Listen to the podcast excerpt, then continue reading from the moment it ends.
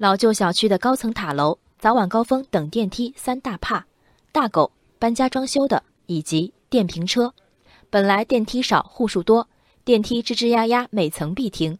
开门的瞬间，门外上班接近迟到，立志这次一定要挤上电梯的人，发现电梯内果然有庞然电瓶车一夫当关，无奈再次放弃。而门内的人看着眼皮底下的车，再看看反复开关的电梯门，一脸忍耐。电瓶车引发的爱恨，在苏州湖滨花园小区达到高潮。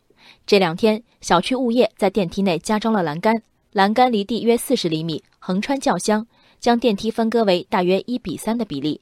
成年人能跨过栏杆正常乘梯，而电瓶车是无论如何都不能搭上电梯了。原始报道的措辞是：发生了这么一件奇葩事儿，原本好端端的电梯里被安上了栏杆。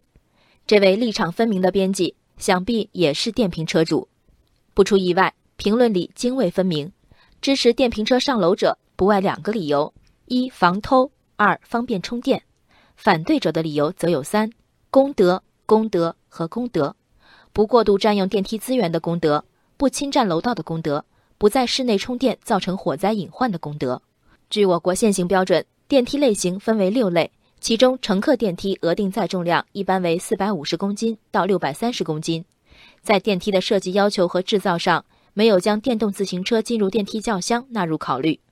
除了超载隐患，电瓶车客观上延长乘客等待时间，增加电梯运行次数，加上进出时电瓶车对电梯四壁难免的撞击，反对电瓶车进电梯者，大都出于对电梯运行安全的关注。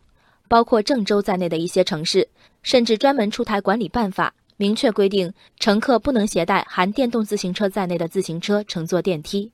飞沙走泥的电瓶车推出电梯后，少有几辆会被推进客厅。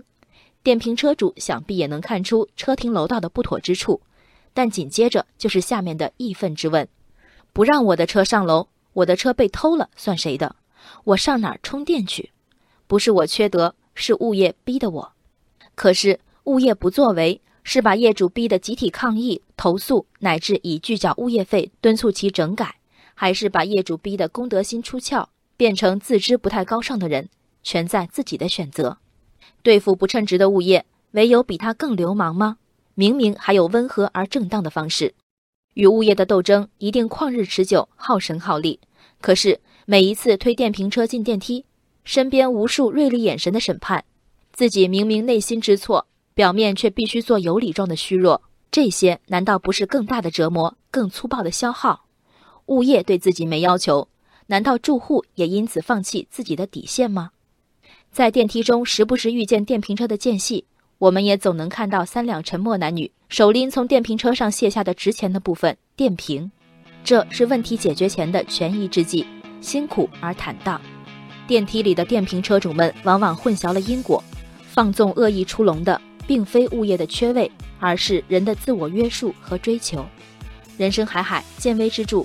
我是静文，往期静观音频，请下载中国广播 APP 或搜索微信公众号“为我含情”。